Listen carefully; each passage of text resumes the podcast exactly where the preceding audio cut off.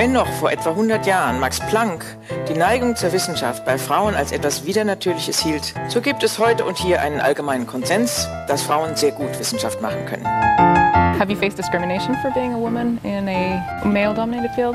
Yeah, yeah, especially in the, my youngest year.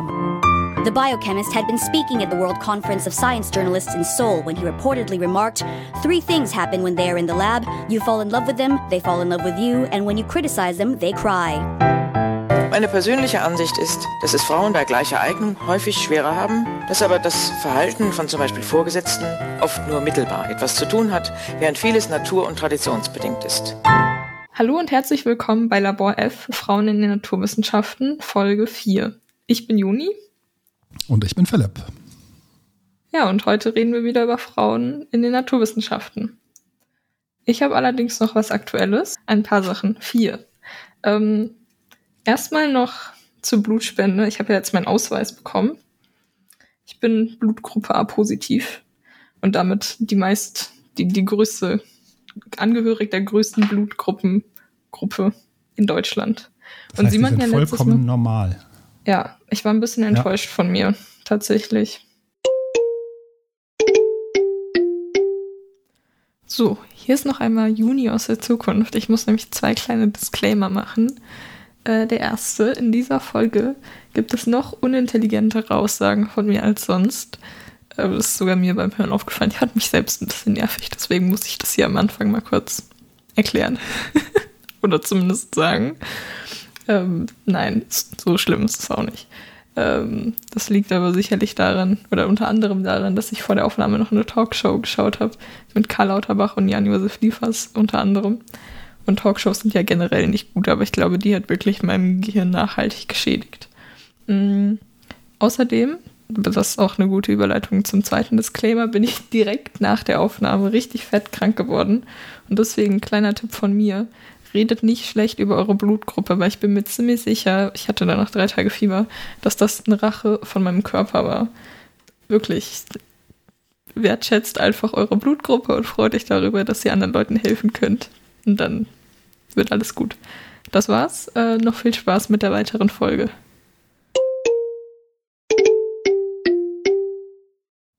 Völlig gewöhnlich zu sein. Ja, ich wäre gern. Universalspender gewesen. Universalempfänger ist aber günstiger, oder? Ja, aber Universalspender wäre schon cooler gewesen. Mm, also ja, da kann man halt. Anderen. Ja. Für alle anderen cooler, für sie ziemlich blöd. Ja, das wäre okay gewesen. Das, also Universalspender. Also natürlich kann, wenn jetzt viele Leute A plus haben, dann kann ich natürlich auch vielen Leuten helfen, so mit meiner Blutgruppe. Aber theoretisch kann ich nur A plus und AB plus helfen. Das sind zwei Gruppen. Und ich habe hier mal die Verteilung mir angeschaut. Also A plus ist mit 7% Häufigkeit am meisten, dann 0 plus. Mit 7% am meisten? 37, das habe ich gesagt. 37. Okay. Dann 0 plus mit 35% Dann B ich glaub, plus. 0, ich glaube, man äh, sagt negativ und positiv. Ich weiß, aber das steht hier okay. mit Plus. okay. Mann. Ich wollte es nur an, angemerkt haben. Ich habe doch vorhin hier die Talkshow geschaut. Das können jetzt nicht mehr so viel Ach, von mir erwarten. Ja, okay. Ja. Also, nochmal. Jetzt muss ich ja nochmal von vorne anfangen. nee, ich glaube, Sie können einfach weitermachen. Hm. Gut, dann ähm, B positiv mit 9%, dann 0 negativ mit 6%, was ich erstaunlich finde, weil ich dachte immer, das wäre die geringste Blutgruppe, aber ist es gar nicht. Nee. Dann nee. AB positiv mit 4%, B negativ mit 2% und AB negativ mit 1%. Die meinten ja letztes Mal, dass die, glaube ich, irgendwas mit B sind. Das heißt, da ich dachte, ich wäre B negativ, aber ich habe ich hab ja auch so einen Ausweis irgendwann mal bekommen. da sind ich, sie äh, schon find, relativ find Premium den, unterwegs. Ja, ich finde den leider nicht mehr. Das ist ein bisschen blöd. Hm. Ähm, sonst hätte ich das auch nochmal nachgeschaut. Ja. ja, nee, da können sie dann vier Blutgruppen spenden. Hm. Also allen A's und B's. Dann sind es eins, zwei, fünf. Nein, sechs. Nein, den A's nicht. Kann, Vier. Ich kann das den, müssen wir nochmal machen. Ich kann, ich kann allen. Mhm. Ich kann AB spenden. AB und B plus. Äh, positiv. Ja, genau. Das sind vier insgesamt. Ja, ja. Und ich kann aber von relativ wenigen was bekommen. Eigentlich nur null negativ und B negativ. B negativ. Genau. Ich Ja. hoffe einfach, ich benötige es nicht. Hm. Hoffen wir. Vielleicht bin ich aber auch was anderes. Vielleicht bin ich ja auch A-positiv und völlig gewöhnlich, wer weiß. Gewöhnlich. Es soll jetzt kein Ranking da sein, dass man irgendwie besser oder schlechter ist. Ich war nur enttäuscht von, meinem eigenen, von meinem eigenen Blut. Aber es ist okay, mittlerweile geht's wieder ist schon ein bisschen her. Dann, Schwer enttäuscht. ja, schwer enttäuscht. Dann, weil wir letztes Mal noch über Wikipedia geredet hatten und Mhm. kurz nach der Aufnahme, glaube ich, ich glaube nicht nach der Veröffentlichung, da lag ein bisschen was dazwischen, muss ich mal sagen. Mhm, Ja, Aber, ein bisschen ähm, länger gedauert bei mir. Kurz nach der ähm, Aufnahme kam, glaube ich, von vom ZDF-Magazin Royal auch noch was zu Wikipedia ähm, mit Politik und so. Kann man sich gerne mal anschauen.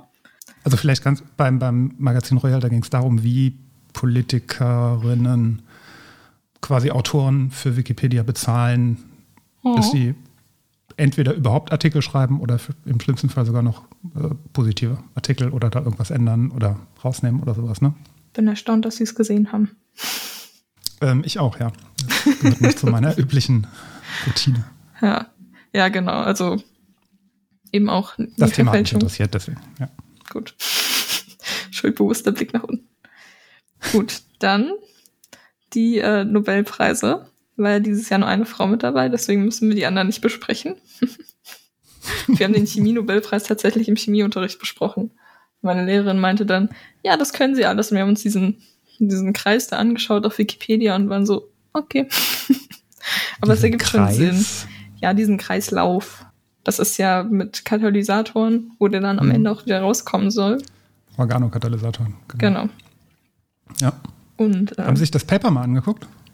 nee, Das habe ich nämlich auch ähm, natürlich mit meinem Leistungskurs auch thematisiert.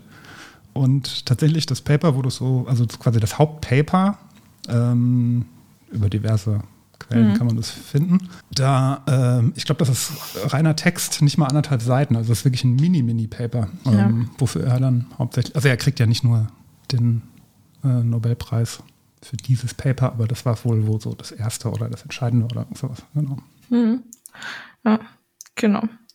Äh, aber der Nobelpreis, ähm, der Friedensnobelpreis ging diesmal unter anderem an eine Frau, und zwar an Maria Resser. Wahrscheinlich falsch ausgesprochen, wahrscheinlich rollt man das R oder so, aber ich kenne das leider nicht.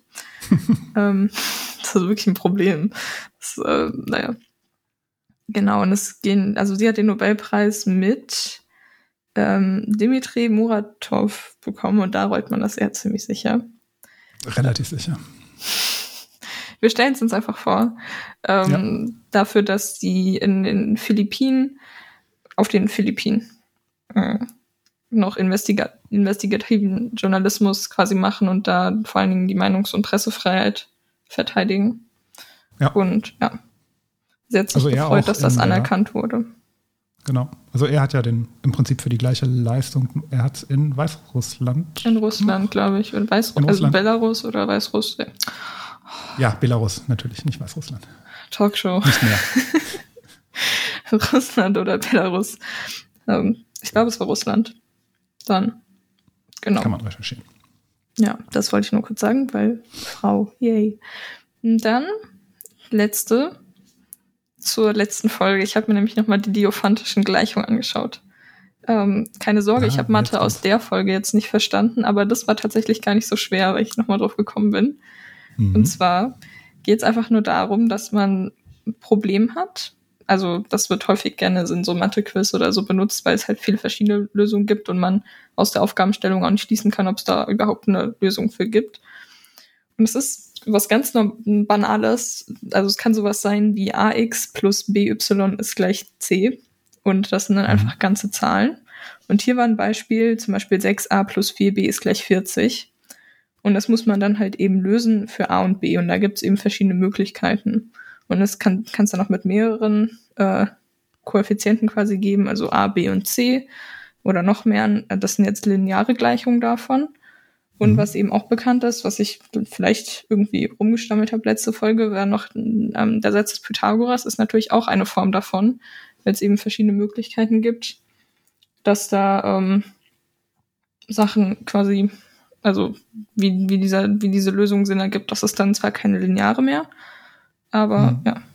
War das nicht, ich bin jetzt natürlich kein Mathelehrer und bin mir jetzt da nicht mehr sicher, war das nicht irgendwie das Problem, dass sogar entweder, also die kubischen Gleichungen, quasi a hoch 3 plus Mhm. b hoch 3 gleich c hoch 3, dass das die, ich weiß gar nicht, ob die lösbar ist, diese Gleichung, ob es eine Lösung gibt für die Gleichung. Ich, war das nicht so, dass irgendjemand auch den Beweis erbracht hat, relativ berühmter, dass es ab 3 oder vielleicht sogar schon ab 2, da bin ich mir gar nicht mehr sicher, das überhaupt gar nicht mehr funktioniert. Also es gibt keine, keine einzige Wahl von A, B, C für A hoch 4 plus B hoch 4 gleich C hoch 4. Also bei Also Summe außer- von drei Kubikzahlen gibt's eventuell ein, eine Lösung, steht hier bei Wikipedia, aber das ist nicht ganz sicher, so wie ich es jetzt überflogen habe. Da wurden hier Mhm. verschiedene Möglichkeiten dann durchgegangen. Also natürlich immer nur, ähm, natürlich gibt es irgendeine Lösung äh, Ja, klar, über, den, über den natürlichen Zahlen immer nur gemeint Ja. damit. Oder den ganzen Zahlen, bin ich mir gar nicht sicher. Na, egal. Natürliche Zahlen sind nur positiv, oder? Naja, ist auch nicht Genau. so wichtig. Ja. ja. Genau, das war's. Ähm, ja, aber wie gesagt, keine Sorge, ich habe Mathe aus meinem jetzigen Thema nicht ganz verstanden. Aber Sie fangen ja an, deswegen, Das war's an Aktuelles. ja, vier Themen. Haben Sie noch was? Ja, ich hätte noch was. Ähm, Sie haben ja eines der bedeutendsten Ereignisse Ihres Lebens äh, war ja in den letzten Wochen. Sie durften zum ersten Mal wählen. Hm. Soll ich jetzt sagen, wen ich gewählt habe? Nein, nein, nein. Also können Sie, können Sie auch gerne sagen, aber das piepen wir dann vielleicht. hm. Ich glaube, man kann uns ganz, ganz gut abschätzen, wen Leute wählen. Weiß ich gar nicht. Also viele, das ist ja auch, wenn man das, dieses Phänomen betrachtet, manche Parteien haben da sehr viele Prozent, wo ich mir denke, da profitieren aber ganz schön wenige Menschen von dem Programm, das die da vorschlagen. Also Sie können gerne sagen, dass Nein. Ja, so. Und jetzt, wo wir die Partei genannt haben, bin ich mir nicht mehr sicher, ob wir das veröffentlichen dürfen. Wird, wird dann alles gepiept. Gucken wir mal. Einfach das ganze Intro rausgeschnitten. Nochmal von vorne anfangen. Ja, das, das nicht. Nee, ich wollte eigentlich auf was anderes hinaus. Ja. Also natürlich war es sehr bedeutend, das Ereignis für Sie. Sie fühlen sich gleich als ein viel größerer und wichtigerer Ja, Teil der Gesellschaft. Sehr wichtig. Ja, ich habe aber dann auch mal im, im Voraus und jetzt äh, im Nachhinein auch dann jetzt nochmal nachgeschaut, ähm, wie es denn so mit dem Thema, was wir hier im Podcast behandeln, steht. Was sagen denn die Parteien dazu? Also gibt es überhaupt Parteien, die irgendwas dazu in ihrem Wahlprogramm haben? Da Was bin ich glauben Sie? gespannt. Ich glaube, mh, nicht so viele. Ja, geben Sie mal, also geben jetzt nur die, die Bundestagsparteien, also die aktuell oder die in der letzten Ach, das darf ich. Ich darf das sagen, was ich denke über Nein, nein, also es geht also wirklich jetzt nur, natürlich nur die Parteien, nicht Naja, alle also es Parteien könnte hinweg. sein, dass die vielleicht über diese Ich bin Hanna-Bewegung aufmerksamer generell daf dafür geworden sind. Das war auch kurz vor jetzt hier Wahlkampf und so, dass sie dann dachten, oh, das nehmen wir mal noch schnell mit rein. Mhm. Aber ich vermute mal, dass das eher so, Ich glaube, die meisten Programme wurden ja schon vorher veröffentlicht. ja, aber das kann man, kann man ja trotzdem noch ansprechen. Ja, kann, kann man noch das schnell dazu schreiben. Ich gebe, ich gebe Ihnen mal ein Beispiel. Ich habe mir die, Parteiprogramme natürlich nochmal runtergeladen. Sie, sa- Sie raten mal, von welcher Partei das kommt.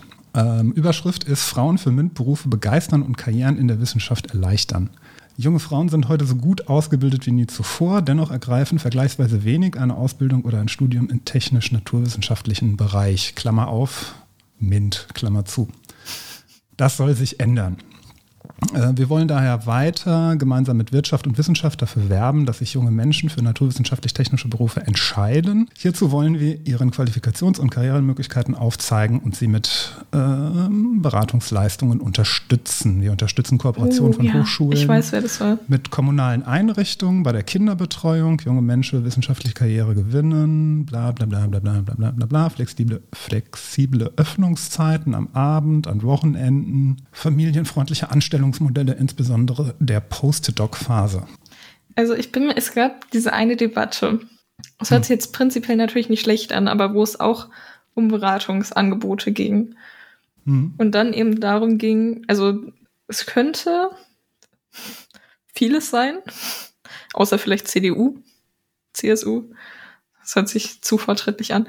Ähm, aber ich vermute sogar, dass es wahrscheinlich von der FDP ist, weil es sich sehr auf dieses technisch bezogene auch bezieht. Hm.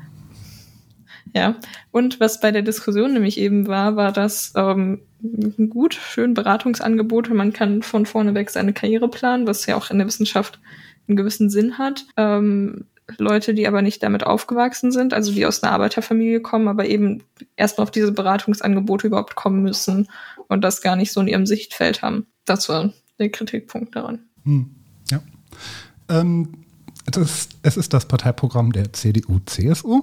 Ernsthaft? also, ja. Ähm, ja, das Kuriose ist, wenn man äh, sich das der FDP der äh, SPD und der Grünen anguckt, äh, man kann quasi Copy-Paste machen. Also da steht in fast allen steht das Gleiche drin. Und die CDU ähm, ist besonders, weil? Ich habe es einfach nur von der CDU. Äh, Ach so, das, das war bei allen quasi. Bei, was stand genau, bei der, bei der AfD? FDP, bei der FDP stand, äh, steht MINT-Bildung frühzeitig stärken, Mädchen und Frauen gezielt fördern. Ähm, also frühzeitige MINT-Bildung. Ähm, FDP hatte das weniger konkret gemacht. Also gezieltes Maßnahmenpaket. Na gut, was auch immer das heißt. Man muss das vage formulieren, weil im Endeffekt ist dann so ein gezieltes Maßnahmenpaket. Man muss einfach nur sagen, was man erreichen will und nicht, wie man es erreichen will. Ja, also ich meine, diese Wichtige. Parteiprogramme liest sich ja aus gutem Grund niemand durch, außer äh, Journalisten, Journalistinnen. Und Sie. Um Gottes Willen, ich bin nicht irre. Naja, ich habe natürlich gesucht, einfach. Ähm, Zumindest also, ein bisschen. Ja, also die Grünen haben hier ein Programm mit 272 Seiten. sagen wir mal, literarisch. Wenn man ein bisschen nicht, Zeit hat. Nicht der allergrößte Erguss, der da rauskommt. Also, ähm, ja, wie auch immer. Die Grünen haben auch was, Geschlechtervielfalt in der Digitalwirtschaft. Das erweitern sie aber dann auf MINT. Insgesamt Technik, Gender, Stereotype äh, sollen abgeschafft werden. Geschlechtersensible Lehre, gezielte Ansprache von Frauen, MINT-Studiengängen, Ausbildungsberufen und so weiter und so fort. Ähm, und bei, den, bei der SPD sah das effektiv sah das genauso aus. Also das war alles, ähm, alles relativ unspezifisch, aber äh, zumindest drin. Das, Die also, Linken hatten hm? es tatsächlich nicht, haben es nicht konkret drin. Oh die haben aber, also da, da ging es jetzt tatsächlich bei den, den drei, vier ging es ja um explizit Frauen im Bereich MINT. Hm. Bei den Linken, die haben aber dafür zumindest ein ganzes Kapitel, das nannte sich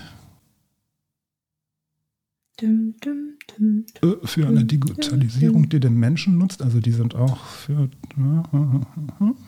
gute Bildung. Also die generell äh, steht da sehr viel zu Bildung drin mhm. und wie das gerechter gemacht werden kann. Und die haben ein ganzes Kapitel für Gerechtigkeit, Selbstbestimmung und Vielfalt der Geschlechter. Also da findet sich in Ansätzen, findet sich da immer so ein bisschen was. Wie gesagt, ich habe es mir nicht durchgelesen. Komplett geht es in die Richtung.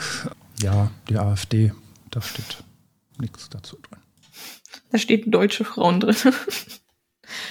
ähm, nein, die haben also natürlich ihr das ist überhaupt ein Wahlprogramm. Eins ihrer, Marken, ein, eins ihrer Markenzeichen, natürlich Gender-Ideologie, Leugnung von biologischen Unterschieden darf nicht passieren und sowas. Hm. Ähm, auf jeden Fall gegen Quoten. Genau. Also, was war? Also, FDP also zumindest, war Man kann es zumindest mal, also in den Parteiprogrammen taucht es immerhin bei einem sehr großen Teil, taucht genau dieser Punkt auf. Das heißt, zumindest wird er mal wahrgenommen. Ob dann daraus was gemacht wird, ist ja immer noch die andere Frage. Das erinnert mich an die, was die Folge, Folge 0 oder Folge 1, wo es auch, mhm. Sekunde, das schaue ich jetzt kurz nach, wo es auch um irgendeinen Beschluss ging. So, es gibt ein Problem, no shit, Sherlock. Ähm, und mit diesem Beschluss. Ach so, nee, das war, glaube ich, in, ich glaube, das war in der offiziellen Folge 1. Da hatte ich so eine Studie, das Europaparlament ja, genau. hatte sich da, oder irgendein Gremium des Europaparlaments genau. hat sich dann. Das EU-Parlament, das anerkannt, das, äh, das anerkannt hat, anerkannt, in Anführungszeichen, dass Frauen und marginalisierte Gruppen im Mitbereich unterrepräsentiert sind. Und dann habe ich als ironischen Kommentar in die Shownotes noch geschrieben, yay, das kann nur noch bergauf gehen. Ähm, Wer konnte damit rechnen? Ja. Und jetzt steht sogar schon in den Wahlprogrammen. Es steht in den Wahlprogrammen, ja. Wir sind sehr gespannt auf die Koalitionsverhandlungen, die ja vielleicht irgendwann bald mal anfangen. Fangen die nicht jetzt an? Ich habe vorhin was, glaube ich, gesehen. Ampel, ja, ja, also, ähm, Ich glaube, eben gerade ist irgendein so Thesenpapier rausbekommen mit den Entscheidungen, die jetzt in den Vorgesprächen da geführt wurde. Und was da? Ja. 12 Euro Mindestlohn habe ich jetzt eben gerade nur grob mitbekommen. Keine Steuer für Superreiche. Generell keine ja. Vermögenssteuer. Way. Wer hätte das erwartet? Hm. Tja. Naja, ja, also FDP war jetzt generell ein Hot Guess, aber ist eigentlich schon klar, dass das alles, also dass das bei den meisten ähnlich steht. Aber CDU, CSU hat mich jetzt überrascht, dass die so, es, es hätte mich, Mint in Klammern hätte mich vielleicht darauf hinweisen können, so wie sie es betont haben. Ja, Mint. vielleicht. Aber ähm, Ja. Wie gesagt, ich glaube, die hatten alle den, also da war ein und dieselbe Person, die das, die diesen Artikel oder die, keine Ahnung, die zitieren alle denselben Experten, den Haben's oder alle bei der Experten CDU beraten kopiert. lassen, der gesagt hat, schreibt das mal da rein, das ist irgendwie wichtig. Ja, deswegen klingt das, glaube ich, auch überall relativ ähnlich. das sowieso Aufsätze, so, ja, schreib aber nicht von mir ab. Und das ist dann dieses typische Beispiel, so, hm, hm, starb im Jahre 1935.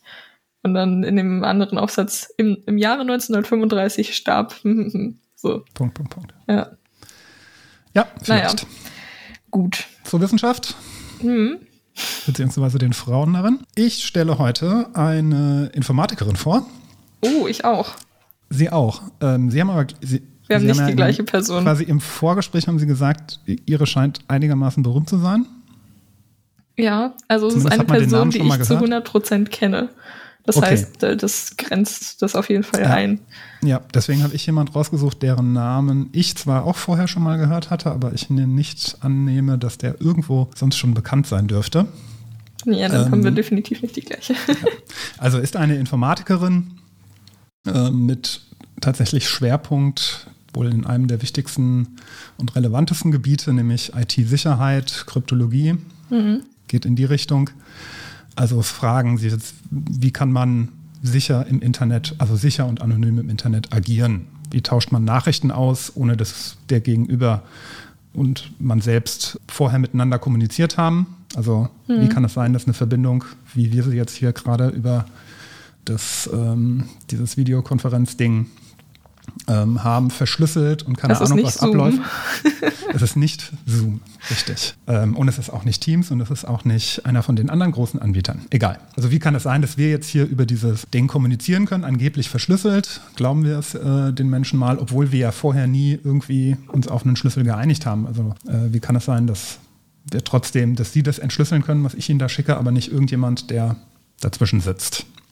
Und Sachen wie elektronische Unterschriften, Banküberweisungen, aber dann auch sowas wie Bitcoin und sowas spielt da auch alles eine sehr große Rolle. Es ist, ähm, ich hoffe, ich spreche den Namen richtig aus, Schaffrira Goldwasser, auch meistens abgekürzt mit Schafi Goldwasser. Also so steht es in den, ähm, in den Überschriften. Deswegen sage ich jetzt auch einfach Shafi Goldwasser. Ist eine israelisch-amerikanische Informatikerin.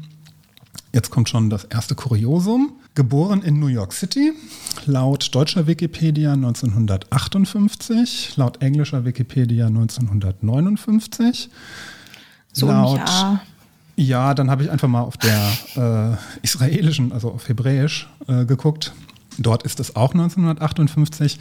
Sie wird Dann sagen Sie Anfang 58. 1958, dass das dann zwei Stimmen irgendwie so März 1958, weil Sie zweimal 1958 haben und einmal 1959. Das heißt Ja. 2 zwei, zu, zwei zu 1. Ja. Also Geburtsdatum habe ich nicht gefunden, auch auf ihrer, auf ihren äh, äh, Bio-Seiten von den Universitäten, wo sie ähm, ist, stand nichts dazu, kein Geburtsdatum, kein gar nichts.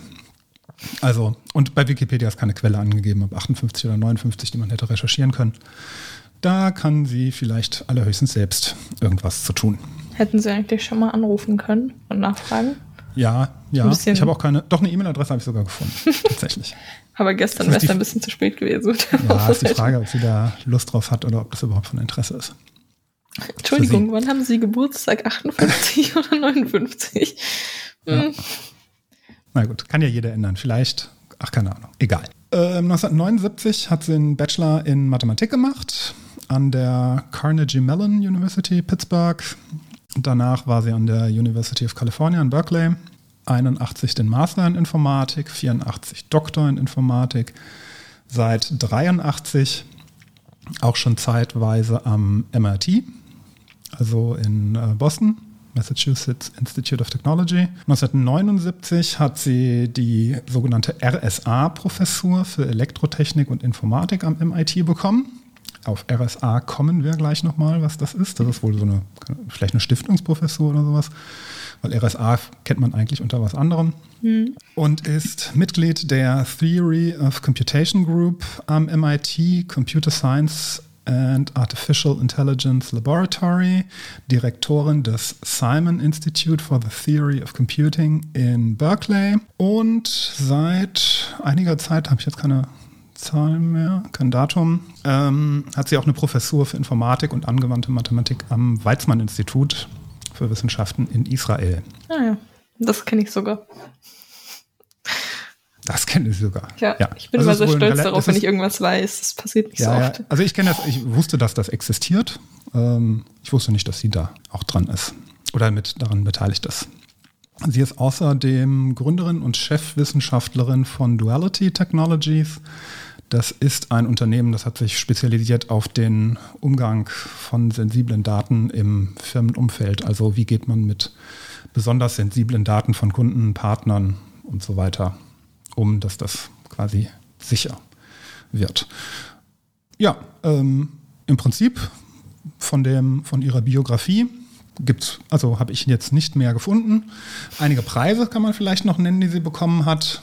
Ähm, das ist zweimal den sogenannten Gödel-Preis 1993 und 2001. Die Titel habe ich jetzt hier nicht genannt, weil man daraus überhaupt nichts ableiten kann sie gesagt, sie hat Mathematik und Informatik studiert und hat ihren Schwerpunkt in der theoretischen Informatik. Also ähm, maximal viel Mathe. Ja, da ähm, noch mehr als in Mathe. Kann man mit den Titeln meistens nicht besonders viel anfangen von solchen Papern, wenn man sich nicht intensiver dafür beschäftigt. Das ist ein Preis für theoretische Informatik, benannt nach Kurt Gödel. Das ist einer der großen Logiker des 20. Äh, Jahrhunderts. Ganz bedeutende Arbeiten für Mathematik, Physik, teilweise auch Philosophie gemacht. Berühmt geworden ist er äh, durch den sogenannten Unvollständigkeitssatz. Das kann vielleicht, also wenn man. Auf den bin ich sogar auch gestoßen bei meiner Recherche. in die Richtung äh, recherchiert, findet man, kommt man auf jeden Fall irgendwann mal an diesem Satz vorbei. Sagt so viel wie es existieren Aussagen, die weder beweisbar noch widerlegbar sind. Das ist jetzt eine sehr starke Vereinfachung. Existiert Gott? Das kann man auf philosophischer Ebene da. Das ist dieser ontologische Gottesbeweis. Da spielt dieser Unvollständigkeitssatz auch eine Rolle. Im Wesentlichen hatte das zum Beispiel zur Folge, dass er bewiesen hat, oder was eine These, Beweis, weiß ich nicht, ähm, er hat gesagt, dass, dass die Mathematik sich nicht selbst beweisen kann. Das heißt, dass man kein vollkommen logisches mathematisches Gebilde widerspruchsfrei formulieren kann. War das, habe ich das jetzt richtig hoffentlich gesagt? Sondern dass man immer dann auf bestimmte Aussagen angewiesen ist. Also diese, diese äh, Grundaussagen der Mathematik beispielsweise, mhm. die, wo es dann schwierig ist, ähm, das in sich quasi zu beweisen. Ich hoffe, ich habe das gerade richtig wiedergegeben. Also Unvollständigkeitssatz gibt es den ersten und den zweiten. Kann man auch nochmal nachgoogeln. Sogar zwei. Ähm, dann hat sie 1996 den Grace Murray Hopper Award für junge Wissenschaftlerinnen in der Informatik bekommen. Ist ein Preis benannt nach Grace Murray Hopper, auch eine Informatikerin. Oh, auf die bin an, ich sogar auch gestoßen. Ja, genau, die findet, findet man relativ häufig, kommt dann in einer der nächsten Folgen wahrscheinlich. Ist ein Preis, der wird an sehr junge Wissenschaftlerinnen, Informatikerinnen, unter 35 müssen sie sein, vergeben. Ähm, 98 hat sie den RSA Award gewonnen, da ist er wieder, RSA. Und 2012 dann auch den Turing Award. Das gilt in Informatikerkreisen als der Nobelpreis für Informatik. Der wird ja nicht für Informatik vergeben, deswegen ähm, ist das quasi der Nobelpreis für Informatik, auch sehr hoch dotiert. Sie war erst die zweite Frau, die den überhaupt bekommen hat. Sonst alles voller Männer. Surprise. Ähm, 2017 dann noch ein Preis, BB, BBVA Foundation Frontiers of Knowledge Award. Und 2021, dieses Jahr den UNESCO L'Oreal-Preis. Ein äh, internationaler Preis in Kooperation mit dem Unternehmen L'Oreal zur Förderung okay. von Forscherinnen. Ja, weil es ein Kosmetikkonzern ist, deswegen müssen die natürlich äh, die Frauen fördern. Was hat sie dann da gemacht? Hat sie dann irgendwie ein besseres Codesystem für Schminkartikel entworfen oder? Ähm, ich glaube, das war, und das ist unabhängig, der Preis muss nicht unbedingt in den Bereich gehen. Es geht auch ähm, generell einfach ähm, Forscherin. Ich glaube allgemein aus dem MINT-Bereich. Ich glaube, das, ist, das ist der Preis, den man so ein bisschen unter den Tisch fallen lässt, wenn man den bekommt. Ja, also ich weiß so, nicht, ob man ja, in einem Atemzug dabei, mit, mit L'Oreal ähm, genannt werden möchte. Das ist, ein, das ist, halt auch ein Unternehmen, was, naja, sagen wir mal, auch schon öfters mal in der Kritik statt wegen Tierversuchen und sowas. Ja. Von Kosmetika. Naja, kann man gerne recherchieren. Ähm, das Wichtigste mit Abstand ist, ähm, an irgendeiner Universität wurde mal ein Kartenspiel rausgegeben, Notable Women in Computing. Und da ist sie eine der Karten. Ich glaube, irgendwie die, was weiß ich, Pik 8 oder sowas ist. Ähm, ich dachte, so ein, so ein Quartett wie das, was was, Physiker-Quartett vom Katapult-Magazin. Ja, genau, so was ähnliches ist das. Ist halt kein Quartett, sondern so ein, äh, so ein Pokerblatt, glaube ich. Mhm. Ja, kann nicht sein, da ist keine 8 dabei. Oder ich kann, ich kann Momo und ein paar Orchesterfreizeit-Kartenspiele. Also. Egal. Ein 52-Kartenblatt. Super. Hat sie da. Kann man sich auch kostenlos runterladen. notabletechnicalwomen.org und sich selbst ausdrucken oder bestellen oder sonst was. Ganz schön gemacht. Das ist dann immer ganz witzig. Also erstens mal ein riesiger Fundus ähm, für uns jetzt. Da, wir können da einfach mal durchgehen und eine nach dem anderen ja. runtergehen. Und da steht auf der Vorderseite steht dann na, known, also ihr Name, was weiß ich, und dann known for. Und dann steht meistens irgendwas, was kein Mensch versteht, weil es halt alles irgendwie mhm. in der mhm. Informatik sehr viele technische Begriffe, gerade wenn es aus der theoretischen Informatik kommt. Jo, da Sind das nur äh, aus dem Informatikbereich oder? Ja, genau. Uh, Notable Women in Computing. Ach so, so heißt, ja. das ist von dem. Logisch. Von dem Ding kommt das. Ja, weil es da halt besonders wenige gibt. Mhm. Haben wir ja auch schon gesehen. Äh, sie ist Mitglied in mehreren Akademien, also American Academy of Arts and Science, National Academy of Science, National Academy of Engineering, Israelische Akademie der Wissenschaften, London Mathematical, Mathematical Society, Russische Akademie der Wissenschaften, also schon ähm, das Maximum fast, was man so in dem Bereich, also allein schon mit dem, mit dem Turing-Preis, eigentlich quasi am, im Olymp angekommen. Was hat sie gemacht? Also mit was hat sie sich beschäftigt? Ihre Schwerpunkte waren in der theoretischen Informatik, in der, insbesondere in der Komplexitätstheorie, Kryptologie und Zahlentheorie. Komplexitätstheorie kann man sich ähm, im Prinzip vorstellen, geht der Frage nach, wie schnell bzw. effizient lassen sich Probleme auf Computern oder Modellen lösen, Computermodellen lösen. Zahlentheorie ähm, oder algorithmische Zahlentheorie ist es äh, besser gesagt, beschäftigt sich mit zahlentheoretischen Problemen, also so, Zahlentheorie ist sowas wie, was ist eine Primzahl, wie finde ich eine Primzahl und so weiter. Und algorithmische Zahlentheorie dann eben Algorithmen, die solche Fragen, den solchen Fragen nachgehen. Also sie hat Primzahltests ähm, entwickelt, sie hat Verfahren zur Faktorisierung von Zahlen verwendet. Also jede Nicht-Primzahl ist ja eine zusammengesetzte Zahl aus zwei Primzahlen. Fundamentalsatz der Arithmetik. Und ähm, wie finde ich sozusagen die, die Faktorisierung dieser zusammengesetzten Zahl. Kryptologie Lieblings ist. Lieblingsaufgabe von Ihnen im Inform Informatikunterricht. Ja, genau. Ja. kommt, kommt gleich auch nochmal, wenn. Ich hatte da noch ein Erfolgserlebnis und wir haben, glaube ich, schon zwei oder dreimal gemacht. Und ich hatte immer die Ja, das war aber Seite. nur, weil Sie freiwillig in den höheren Kurs gegangen sind. Ansonsten hätte ich den wahrscheinlich nur einmal, hätten Sie das wahrscheinlich nur einmal mitbekommen. Nee, wir haben aber letztes Jahr haben wir den auch schon gemacht. Ja? Ja, sie haben den jetzt nochmal, weil die Q1 jetzt bei uns mit dazugekommen Ah, stimmt, ja, ja, genau. Ja, ja. Wir machen jetzt quasi nochmal genau das Gleiche, aber da sowieso niemand mehr weiß, was wir letztes Jahr gemacht haben, ist eigentlich auch kein Problem. Mhm. Lass jetzt einfach mal so stehen. Tut mir leid. Nicht, und hoffe für Sie, dass Sie nicht ins Abitur müssen. Nö. Muss nee, Sie können doch, glaube ich, gar nicht, ne? Doch, könnte ich schon, aber wird, ich mache Bio. Ah, doch, wird schwierig. Okay, ähm, genau, Kryptologie ist, äh, glaub, also kennt man vielleicht als Begriff, beschäftigt sich mit der Ver- und Entschlüsselung von Nachrichten oder von Informationen, beziehungsweise der Kryptoanalyse, also der, das, was man so als Code knacken kennt, also entschlüsseln, ohne dass man den Schlüssel mhm. dazu hat. Ich mache jetzt nur so ein paar über, äh, so ein paar Abrisse, was sie da so alles konkret gemacht hat, weil es schon relativ komplex, würde ich mal sagen. Also äh, theoretische Informatik war jetzt auch bei mir im Informatikstudium nicht mein allerliebster Bereich. Und da das schon ein paar Jahre her ist, war ich da jetzt auch nicht mehr so drin, weil in der Schule, ja, kann man das auf dem Niveau sowieso nicht mehr machen. ähm, Sie hat 1982 den sogenannten Zero-Knowledge-Beweis erbracht. So habe ich das nachgelesen.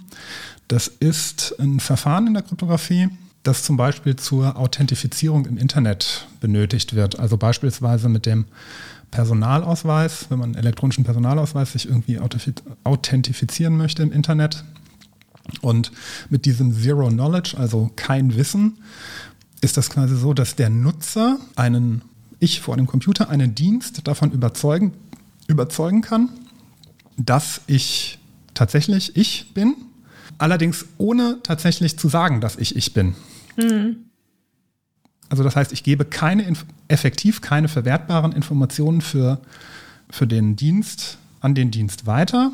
Trotzdem habe ich ihn danach davon überzeugt, dass ich ich bin oder dass ich zumindest berechtigt bin für irgendwas. So könnte man es vielleicht formulieren. Aber er weiß gar nicht, dass ich es bin, sondern ja, so könnte man es wahrscheinlich formulieren. Das sind aber nicht diese Auswählfelder, wo man dann anklicken muss, wo überall Autos sind und wo nicht. Bin ich ein Roboter? Ähm, nein. nein. das ist ja wirklich Zero Knowledge. Danach weiß ja kein Mensch, wer, wer ich, also wer, wer da dahinter steckt. Nee, das, man kann sich so vorstellen, ich möchte eine, äh, was weiß ich, einen Arzttermin buchen. Mhm. Und der Arzttermin verlangt, das ist ein fiktives Szenario, kann man ja in Deutschland, glaube ich, muss man noch nicht mit dem Personalausweis bestätigen, verlangt, dass, dass ich mich dafür mit meinem Personalausweis registriere, damit er weiß, ich bin tatsächlich die Person und nicht irgendjemand anders. Das macht er aber meistens nicht selbst, sondern nimmt dafür irgendeinen Dienstleister, der das äh, für ihn macht. Wenn das jede Arztpraxis selbst machen würde, das wäre viel zu teuer. Das würde dann halt niemand machen. Und äh, mit diesem Verfahren, mit diesem Zero-Knowledge-Verfahren, weiß dann zwar der Arzt, dass der Termin richtig gebucht ist und dass das auch alles seine Korrektheit hat, aber der Außen, der externe, der dritte, der dritte Dienst, der, der hat nicht. keine Ahnung. Der hat, ja. der weiß einfach nur, okay, das stimmt auf jeden Fall. Was da stimmt, weiß er aber nicht. Vielleicht könnte man das so, so habe ich es zumindest verstanden. Ich in Informatikklausuren. Irgendwie muss es richtig sein. Keine Ahnung wie, ja. aber es ist richtig. Das jetzt hat's wird schon stimmen. Ähm, wird auch so schlimm in, ist es auch nicht. Okay. Nein, die sind, die sind ja ganz gut in Informatik. Also von daher. Das. Bitte? Ich sagte ironische Überlegung von mir. Ja. Ja, ja, das lasse ich gerne so stehen. Lassen wir es so stehen. Mm, es wird weiterverwendet in sogenannten Proof of Stake Blockchains. Blockchain hat man vielleicht schon mal gehört. Das Hatte ich mal einen Vortrag dazu, aber ich habe den absolut nicht verstanden. Sie haben den selbst gehalten, oder? Nein. Nee, da Achso, wenn haben Sie wir nicht verstanden haben, okay. Ja. kann, kann ich auch machen. Ich kann auch eine halbe Stunde über irgendwas reden, von was ich nicht verstanden habe. So ist nicht. Aber das, das war so ein, das war so ein Poetry, nee, ja. Science Slam. Das war so ein, ja genau, Poetry Slam. Mhm. Uh, nee, Science Slam. Und den haben wir gesehen. Und ich glaube, es war irgendwas mit Katzen. Ist auch schon ein bisschen her, aber. Hm. Hm. Also nicht Hunde fallen mir dazu ein. Jetzt den Dogecoin. Aber nee, so Katzen nicht. Keine Ahnung. Vielleicht, vielleicht ganz kurz, was ist, was ist eine Blockchain? ist eine lange Kette an Informationen, so kann man sich das vorstellen, zum Beispiel Überweisungsdaten oder sonst was. Und wenn man da was dranhängen möchte, also neue Informationen da dranhängt, damit auch alle wissen, das hat seine Richtigkeit und das ist überprüft, ähm, wird als Prüfwert oder damit die Echtheit bestimmt, bestätigt wird und damit alle sicher sein können, das ist auch richtig so. So kann man das im Prinzip leicht formulieren, wird so ein Prüfwert errechnet aus allen vorherigen ähm, Sachen. Das nennt man einen sogenannten Hash. Hm. Und ähm, das wird normalerweise, findet das, das Konzept ist Proof of Work. Das heißt, man muss Arbeit, Rechenpower reinstecken, um das Ganze ähm, zu bestätigen, dass das tatsächlich so ist. Die negativen Auswirkungen kennen wir. Äh, Rechenpower bedeutet immer auch Energieverbrauch. In äh, China laufen da ganz oder liefen, ich glaube, mittlerweile ist es ja irgendwie verboten oder zumindest stark geregelt, liefen da halt einfach, was weiß ich, ein Viertel des äh, ganzen Energieverbrauchs von China ging auf einmal in die Berechnung von irgendwelchen Hashwerten für, für Bitcoin rein. Was natürlich stimmt, äh, ja. für, aus, aus äh, ökologischer Sicht völliger Unsinn ist. Und deswegen gibt es da andere Konzepte, wie, wie man vielleicht diese Blockchain-Technologie dann doch nutzen kann, ohne dieses Proof of Work. Und dann gibt es das Proof of Stake-Konzept. Das funktioniert wohl auch mit diesem Zero-Knowledge-Beweis. Proof of Stake. S-T-A-K-E. Achso. Ja. Ja. Ähm, Ich dachte, ich dachte so an Steak. Nein, nein. Also das, das Anhängen neuer Transaktionen wird eben nicht durch Arbeit geleistet, sondern durch einen Anteil, an dem man an dem jeweiligen Netz hat. Das heißt, je nachdem, wie lange man schon in diesem Netzwerk, in diesem Blockchain-Netzwerk drin sitzt oder da Mitglied ist. Ich habe das, ich habe es nicht so genau verstanden. Ich habe mich ich hab auch nicht so lange jetzt damit auseinandergesetzt. Und wie viel in Anführungszeichen Vermögen man dort hat, ähm, wird im Prinzip eine Zufallszahl erzeugt und diese Zufallszahl bestimmt, wer, am, wer als nächstes irgendwas anhängen darf. Mir war tatsächlich nicht so ganz klar, warum das jetzt äh, sicher sein soll und was das für Vorteile bietet, außer dass es halt energieeffizienter ist. Da müsste ich mich vielleicht nochmal reinlesen. Also Proof of Stake heißt so viel. Es gibt eine Alternative zu Proof of Work. Ähm, ich meine, Blockchain wird ja heutzutage für alles möglich. Das ist ja so ein Buzzword, was, was überall dran gehängt hat. Machen wir mal eine Blockchain oder ist ja gleich fünf oder sowas. Ähm, muss- darf man sich natürlich auch fragen, wie sinnvoll ist das in dem einen oder in dem anderen Fall. Also sollte man sich in jedem Fall fragen.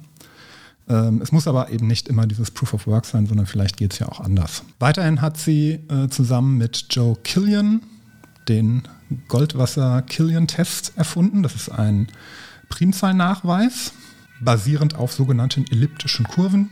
Mathematisches Fachbegriff ist erstmal egal. Wird beispielsweise in der äh, Kryptologie ist das sehr wichtig. Denn bei der RSA-Verschlüsselung, da sind wir jetzt wieder, RSA ist ein Akronym aus, oh Gott, jetzt habe ich es nicht nachgeschaut. Rivest, Rivest, Shamir, Edelman, weiß ich nicht, die drei Herren. Ich vermute drei Herren. Es gibt auch ein privates Radioprogramm aus Sachsen, was auch RSA heißt. Falls Ja, wissen. wird halt nur verschlüsselt übertragen, kann kein Mensch hören. Schön. Nein. R.SA. Ja. Rivest. Ähm, Achso, Sie haben es ja schon gesagt, oder? Genau, Rivest, Shamir, Edelman. Ich glaube, so spricht man sie. Ich hoffe, so spricht man sie auf. Ich habe es tatsächlich immer nur gelesen. Ich habe es nie selbst ausgesprochen, glaube ich. Oder Ich schaue mir jemals manchmal gehört. schaue ich mir Videos an, um zu schauen, wie die Namen ausgesprochen werden. Ja, das mache ich auch. ähm, tatsächlich.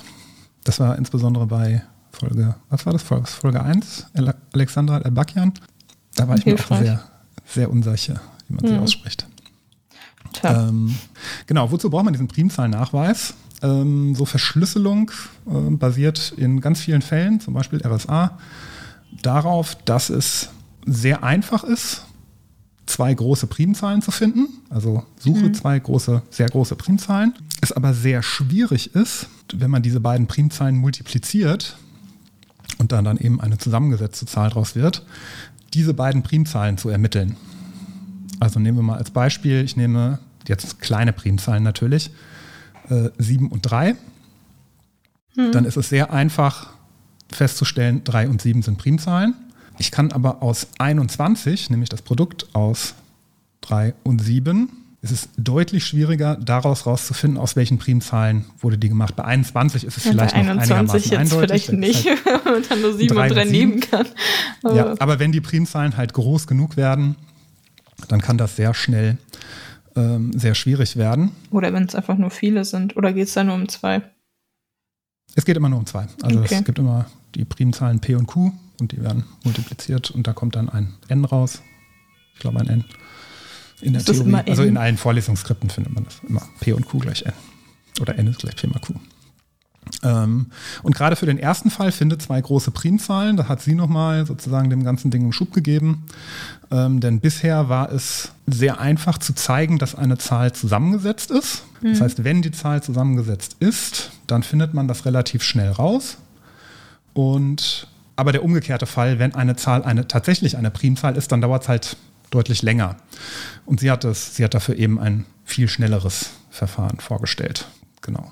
Also sozusagen kann man vielleicht sagen, nehmen wir die 20, da ist es sehr schnell, kann man zeigen, dass es äh, keine Primzahl ist. Und dann bei der 23 was eine Primzahl ist. Das dauert dann halt trotzdem lange. Also die Bestätigung, es ist eine Primzahl, dauert, dauert relativ lange. Dafür hat sie ja halt diesen Algorithmus entwickelt. Dann ebenfalls nach ihr benannt das Blum, Blum oder Bloom Goldwasser Kryptosystem. Wird es mit Doppel-U geschrieben? Nee, B-L-U-M. Aber ich weiß nicht, ob das im Land mit kommt. U. Oder sie. Achso, ja. Blum, Blum, Blam, ähm, ist ein sogenanntes asymmetrisches Kryptosystem. Hier sind wir wieder bei den, äh, was ich ganz am Anfang gesagt hatte. Wie können wir gerade kommunizieren untereinander, obwohl wir ja kein Passwort in dem Sinne vorher ausgetauscht haben? Und trotzdem ist die Verbindung angeblich verschlüsselt. Da kommt jetzt diese sogenannte Asymmetrie ins Spiel. Ähm, da wird nämlich zum Ver- und Entschlüsseln eben nicht der gleiche Schlüssel verwendet. Das heißt, praktisch, das sehen Sie nicht, das kriegen, Sie, kriegen wir alle auch nicht mit. Ähm, das sieht man vielleicht oben, nee, kriegt man in dem Sinne, erledigt alles der Computer sozusagen für einen. Also ich verschlüssele quasi hier auf meiner Seite das, was ich rausschicke an Sie, mit Ihrem Passwort, also was Sie mir gegeben haben. Passwort Ähm, 1, 2, 3, 4. Ja, das hat Ihr Computer automatisch generiert Ich oder der weiß. Browser. Genau. wollte nur einen dummen Witz können das, genau, und Sie können das auf. Sie können das auf Ihrer Seite dann wieder entschlüsseln, allerdings nicht mit dem Passwort, was Sie mir gegeben haben, sondern mit Ihrem Private Key nennt sich das dann. Das heißt, zum Ver- und Entschlüsseln werden zwei verschiedene Schlüssel verwendet, die irgendwie auch miteinander zusammenhängen, aber das ist was anderes. Genau. Ähm, das sogenannte GMR-Signaturverfahren, das G in dem GMR kommt von Goldwasser, kommt auch noch, ähm, hat sie auch noch mitgearbeitet. Elektronische Unterschriften werden beispielsweise damit gemacht. Das heißt, wenn man ein Dokument hat und das elektronisch signiert und jemand verändert das Dokument dann, dann ist diese Signatur quasi futsch und die kann man auch nicht reproduzieren.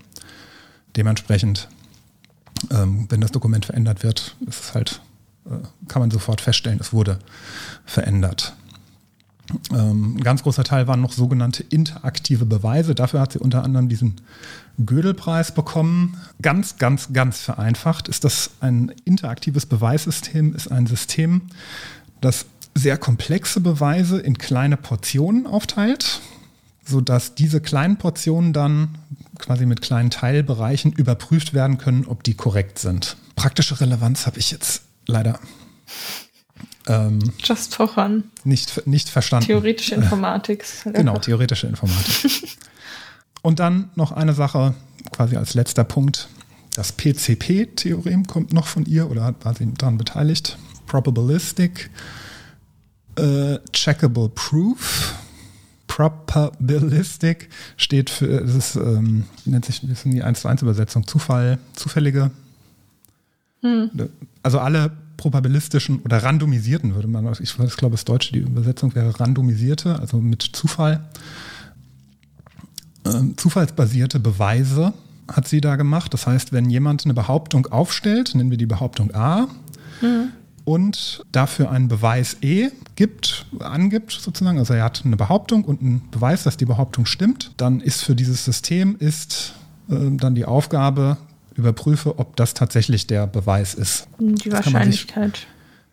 Genau, und sie hat das dann eben gemacht, ähm, sie hat das dann halt ein randomisiertes Verfahren dafür entwickelt, was zu 100 Prozent erkennt, wenn es korrekt ist und mit einer Wahrscheinlichkeit von 50 Prozent erkennt, wenn es nicht korrekt ist. Aber wenn das sehr schnell läuft, dann kann man ja sagen, okay, dann machen wir einfach diesen, den Test, lassen wir ihn einfach 100 Mal durchlaufen. Und wenn man dann sozusagen Wahrscheinlichkeit von 50 Prozent, danach 25, danach 12,5 und wenn man das dann oft genug quasi durchläuft, kann man sich relativ sicher sein, dass am Ende das Richtige dabei rauskommt. Auch hier die praktische Relevanz habe ich nicht nochmal recherchiert. Konnte Weil sie es kann. aus Zeitmangel nicht mehr tiefer gehen. Ja, das natürlich, äh, das erinnert natürlich auch so ein bisschen an die, an diese äh, elektronischen Signaturverfahren. So nach dem Motto, ich habe eine Behauptung und einen Beweis, überprüf mal, ob dieser Beweis richtig ist. Also die, der Ja. Beweis wäre dann quasi, ich bin ich oder so, diese Authentifizierungsverfahren. Ich glaube, dafür ist das. Wer bin ich? Ja, genau. Das war Boah, das wäre theoretisch vielleicht eine gute Überleitung jetzt. Sie können nämlich theoretisch wissen, wer ich, wer ich bin, bis man das so wenig vorstelle. Äh, wer bin ich? Okay, eine sehr bekannte Frau aus dem Bereich Mathematik, Informatik. Das ist entweder Ada Lovelace. Hm. Oder? Äh, Emmy Noether. Wobei nee, Ada Lovelace, ich wollte nur den zweiten, zweiten Versuch noch hören. Ach so, okay. Ich habe ja letzte Folge schon angefangen, deswegen dachte ich mir, mache ich jetzt fertig. Also, Augusta Ada King Noel, Countess of Loveless. Lovelace. Ich habe nachgeschaut. Sie sagen immer Loveless. Aber es wäre dann theoretisch ES geschri ESS geschrieben. Okay. Und so wie Shoelace, also Band. Hm. Wobei ich mich da auch gefragt habe, wie die auf den, also das ist ja so ein Titel, der da ver verliehen wurde an ihren Mann quasi und sie war dann automat automatisch auch noch Gräfin. Ähm, ob, ob sich jemand dachte, so Love, Lovelace ist ein guter Name oder nicht, aber also gibt's da einfach random Zuteilung oder denkt sich irgendjemand, egal. Das war sowieso alles sehr interessant, als ich dann dieses Adelsding abgetaucht bin. Das war nämlich auch noch zu ein bisschen anderen Zeit. Sie wurde Goss nämlich Gossip des 19. Jahrhunderts. Adel, Aber Adelsgossip des 19. Jahrhunderts. Richtiger Adelsgossip. Ähm, sie wurde nämlich am 10. Dezember 1815 in London geboren und sie ist Tochter von Lord Byron. Der ist ein Dichter aus der schwarzen Romantik, beziehungsweise dunkle Romantik, das ist so die Spätromantik. Und das ist der Mensch mit dem größten Gehirn. Echt? Habe ich irgendwo mal in irgendeinem unnützen Wissen Quiz. Ist das eine vertrauenswürdige mal. Quelle? Das weiß ich nicht, aber der, angeblich, dass der Mensch, der bei der Obduktion das größte Gehirn hatte, Lord Byron. Okay. Naja, du hast auf jeden Fall. Ja, ich bin ja Naturwissenschaftler. Ich kenne andere Literaturwissenschaftler könnten jetzt was über seine Werke sagen. Ja. Ich kann immerhin sagen. Ich habe auch nachgeschaut, aber dann Gehirn. ich habe nur, ich habe es nur überflogen und die ersten drei davon kannte ich nicht und dann war es mega. Was viel wichtiger ist nämlich, dass er ähm, bi war, beziehungsweise also das ist, da ist man sich nicht ganz sicher, bi oder homosexuell. Auf jeden Fall ähm, könnte man eher sagen, weil er mit beiden Geschlechtern was, mit zwei Geschlechtern was hatte. Ja, aber ähm, das, zu der Zeit kann das eine ja auch nur Fassade. Genau. Er hat dann, dann nämlich auch, also äh, da gab es dann irgendeine Affäre oder so und dann ist es aufgeflogen. Und dann hatte er ähm, 1815 die Alibi-Hochzeit mit Annabella Milbank. Das ist nämlich die Mutter von Ada Lovelace. Jetzt sage ich auch Lovelace, egal. Ähm, naja, auf jeden Fall waren die beide adelig. Also sowohl die Mutter als auch der Vater und die waren, die waren hochadelig. Also die Mutter war irgendwie die Tante vom Premierminister zu der Zeit oder sowas. Äh, die waren schon in, in krassen Kreisen unterwegs. Mhm. Genau. Und äh, ja, die Mutter kennt man vielleicht auch so als Hobby-Mathematikerin. Also sie hatte dafür auf jeden Fall auch eine Begeisterung. Und da kann man sich auch schon denken, hm, wie sah die Ehe denn aus? Weil Lord Byron war halt eher so das der mh, hm, ausufernde Poet und sie war eher so die rationale Mathematikerin. Und das hat mhm. nicht so gut zusammengepasst, abgesehen davon, dass er auch so ein bisschen gewalttätig war und so, vermutlich. Das heißt, sie ist im Januar. Das heißt vermutlich? Verm ja, also. Man weiß nicht so genau. Ja. Ähm, das war alles, also die Mutter hatte auch irgendwie dann noch so Tests ohne sein Wissen mach, machen lassen über seinen geistigen Gesundheitszustand, der aber ähm, als quasi geistig gesund zurückgekommen ist, aber zu der Zeit ist er auch jetzt mit häuslicher Gewalt und so jetzt nicht so gewesen. Da musste ja sowieso viel Fassade aufrecht bewahren wegen Adel und alles. Ja, egal. Ähm, sehr kompliziert. Ähm, naja, auf jeden Fall ist sie dann im Januar 1816, also quasi einen Monat nach der Geburt, ähm, mit Ada zu ihren Eltern gezogen. Im April 1816 gab es dann auch die offizielle Trennung der Eltern. Also da hat ihr Vater, also da hat Lord Byron dann quasi die Trennung unterschrieben und dann waren, waren sie getrennt. Er hat danach noch irgendwas gemacht, aber ist dann auch relativ früh gestorben. Ich glaube, genau, als sie, als Ada acht war, ist er gestorben. Und sie hatte quasi nie Kontakt. Und mhm. äh, sie hatte zu der Mutter, hatte sie jetzt auch nicht so das beste Verhältnis, ähm, weil die Mutter auch immer versucht hat, ihr so diese mh, hm, jetzt nicht Tendenzen, aber so quasi die Gene, die sie von ihrem Vater mitbekommen hat, irgendwie zu unterdrücken. Also sie wollte nicht, dass sie irgendwie kreativ unterwegs ist oder so sehr frei und einfach Ne? Mhm. Ähm, das hatte aber auch den, vielleicht, oder den Effekt besser gesagt, dass ähm, sie eben viel in Mathematik auch unterrichtet wurde und in Naturwissenschaften, was zu der Zeit ja jetzt nicht so das Ding war für Frauen oder für Mädchen. Sie hat natürlich ja. auch noch gesellschaftlich anerkannte Sachen gelernt, wie Musik und Französisch. Und Musik war auch später ein großer Teil von ihr und Französisch auch, wenn wir das dann später noch sehen werden. Aber ja, also ihre Mutter hat ihr einen sehr guten Unterricht ermöglicht und auch breit gefächert. Aber das Verhältnis war jetzt nicht das Beste zwischen den beiden. Ähm, ja, sie wurde eben in Naturwissenschaften viel unterrichtet und da hatte sie auch einen Lehrer, der jetzt nicht bekannt ist, aber der war auf jeden Fall schon gut dabei. Und zwar Augustus de Morgan. Und das spricht man sicherlich nicht so deutsch aus, aber ja. Äh, er war eben Mathematiker und äh, vor allem auch Begründer der formalen Logik, beziehungsweise mittlerweile wird es ja mathematische Logik genannt, mit äh, George Boole zusammen. Ich habe mich ein bisschen in diese Logiken reingelesen und das erschien mir alles sehr unlogisch. Boolsche Logik ist ganz trivial. Ja, es ist auf jeden Fall wichtig für die Informatik und ja. das hat ihr dann später auch noch geholfen. Und er war ein Freund von Charles Babbage, den wir später noch kennenlernen. Mhm. Genau, ja, also ihr Vater starb 1824, habe ich schon gesagt, äh, als sie acht war. Und ähm, sie hatte auch generell einfach ein, also kam jetzt sicherlich auch mit der Bildung, aber sie hat doch mehr Interesse an Naturwissenschaften gezeigt, als jetzt irgendwie an Französisch.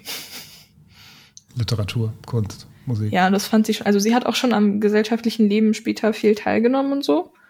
Ich meine, da noch nicht, da war sie ein Kind, aber ähm, ja.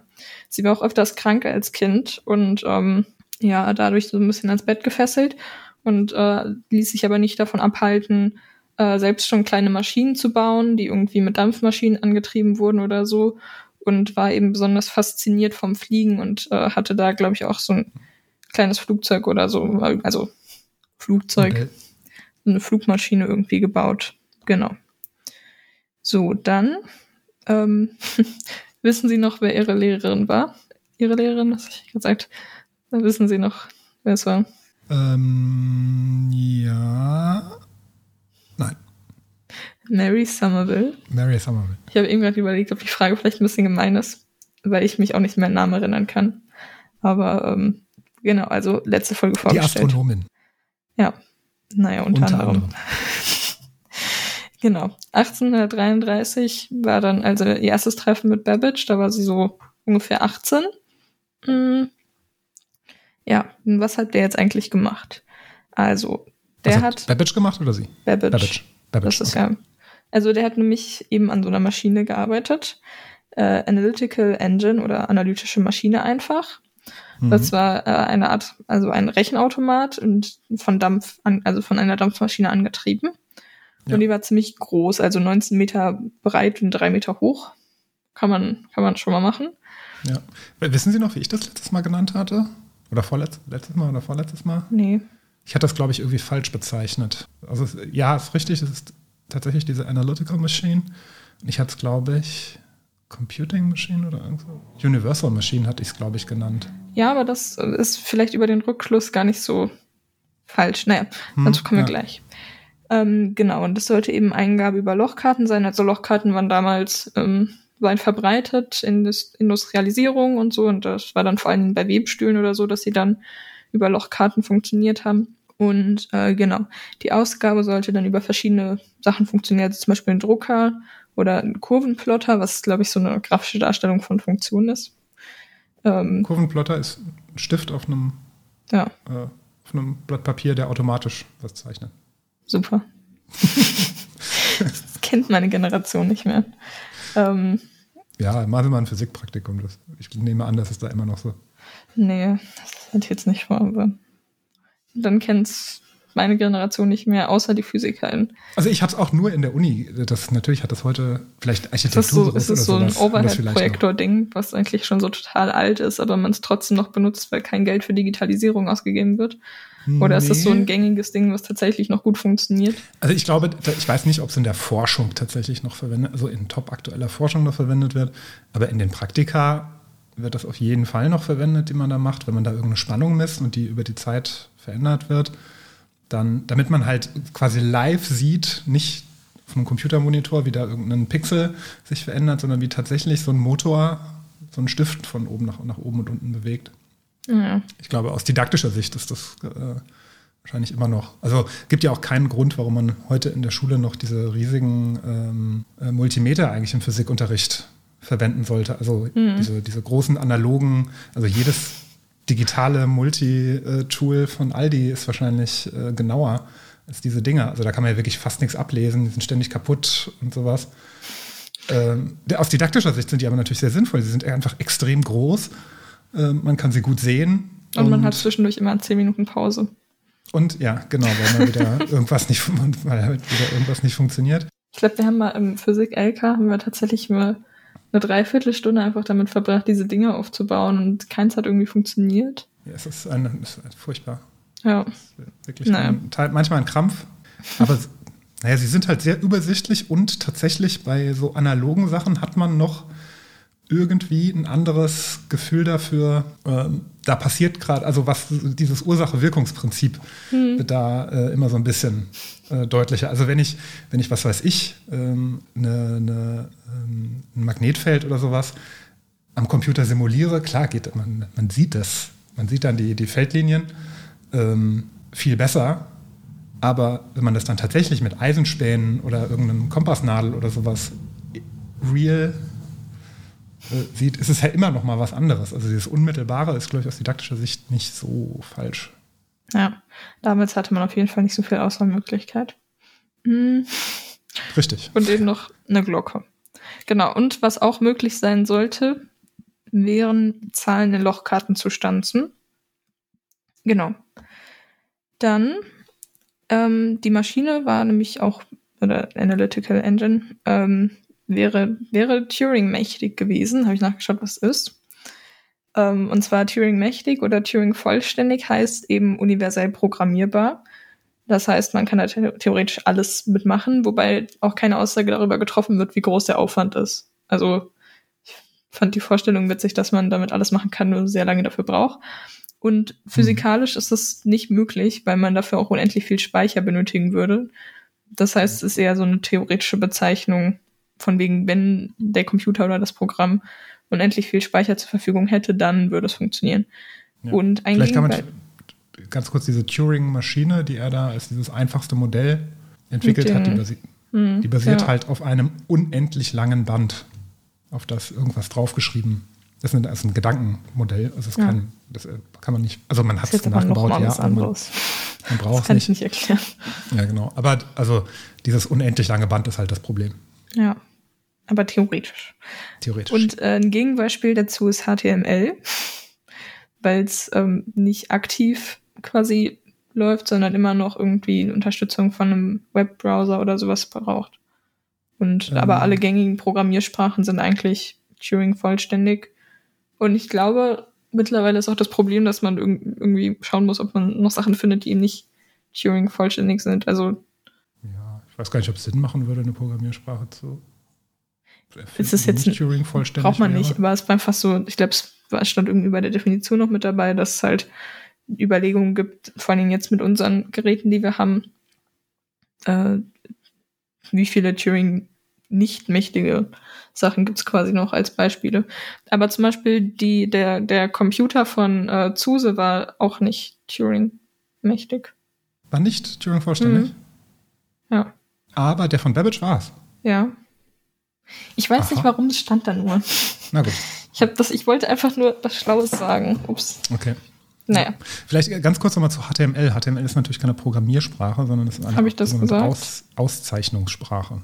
Ja. Also das markiert ja einfach mehr oder weniger nur, das ist das, das ist das. Ja.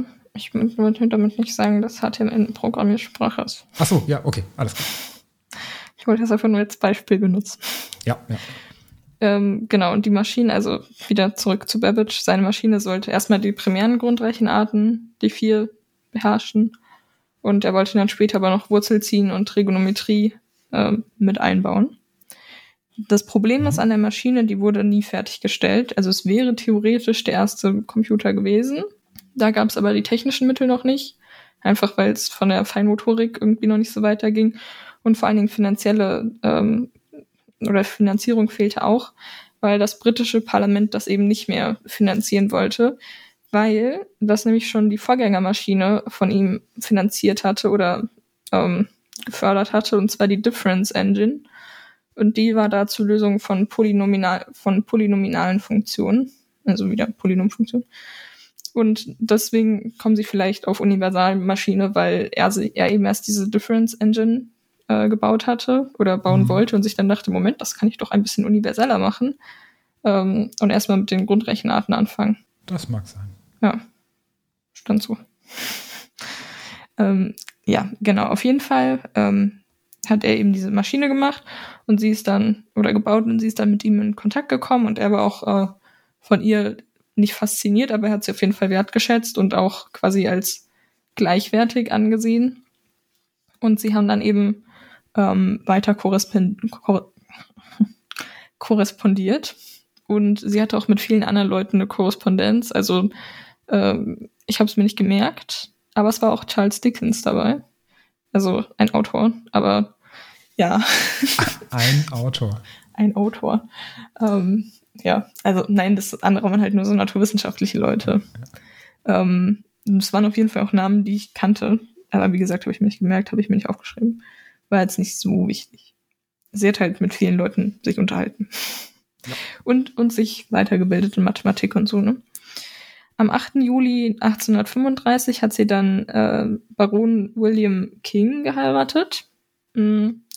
Und der unterstützte sie so mäßig, also gegen Ende irgendwie nicht mehr so, aber am Anfang, also kann man jetzt nicht so einen Anfang und Ende einteilen, aber er hat sich zum Beispiel in die Royal Society aufnehmen lassen, um quasi Artikel für sie abzuschreiben, weil sie ja selbst nicht in die Bücherei als Frau durfte und hat ihr das dann quasi zukommen lassen. Ah, okay. Genau, also schon, schon eine coole Aktion, darf man sagen. Und äh, ja, die beiden hatten drei Kinder zusammen. Ich glaube, eins oder zwei hat sie auch nach ihrem Vater benannt. Also ihre Mutter hat es nicht so ganz geschafft, sie quasi so von ihrem Vater zu trennen, obwohl sie ihn nie kennengelernt hat und er ist ja dann noch relativ früh gestorben. Ja, aber war ein bekannter Dichter, also von daher. Ja, aber ist ja jetzt was anderes, wenn man so ein. Wobei, er hat auch Gedichte über sie geschrieben, tatsächlich. Hm. Naja. Ähm, Wie hieß er denn mit Vornamen? Hm? Wie hieß er denn mit Vornamen? Ich kenne ihn nur als Lord Byron. Ich habe ja auch nur Lord Byron stehen. Ja, nicht so schlimm. Geht ja um sie, ja. Genau. so, und äh, 1838 wurde er dann zum Grafen, also Earl Lovelace, Lovelace ernannt und sie dann automatisch eben zur Gräfin mit. Das war auch witzig wegen diesen ganzen Namensgeschichten, weil sie natürlich als Byron geboren wurde und ihre Mutter hatte aber irgendwas noch mit Noel oder Noel mit hinten dran. Und das hat dann, die Mutter ist später gestorben als sie, also sie hat sie überlebt. Aber der Mann hat dann trotzdem noch so einen Doppelnamen gemacht und dann King Noel aus seinem Namen gemacht, weil er irgendwie der alleinige Erbe dann davon war. Das ist alles kompliziert mit diesen ganzen Adelssachen. Ja, das ist 19. Naja. Jahrhundert. Ja. Royal Gossip. Das war auch ein kleiner Sprung jetzt gerade. Wir springen wieder zurück. So, also sie hat eben äh, viel am Ge Gesellschaftsleben teilgenommen, aber auch viel eben mit Mathematikern korrespondiert und eben auch weiter mit Babbage. Und der hat 1842 einen Vortrag eben zu seiner, zu seinem Analytical Engine gehalten. Und äh, der wurde dann übersetzt, also die Funktion und so mh, hm, von Luigi Menabrea. Und zwar ins Französische. Und da kommen jetzt wieder ihre französische Kenntnisse ins Spiel weil sie nämlich 1843 davon dann die Übersetzung gemacht hat ins Englische, aber so ungefähr im doppelten bis dreifachen Umfang. Und es war quasi das Einzige, was sie, also sie hat dann noch selbst Sachen hinzugefügt. Ah, okay. Genau, und das war quasi das Einzige, was sie veröffentlicht hat, aber auch ziemlich, also quasi der Grundstein zur Informatik. Mhm. Ähm, und eben auch der damaligen Zeit weit voraus.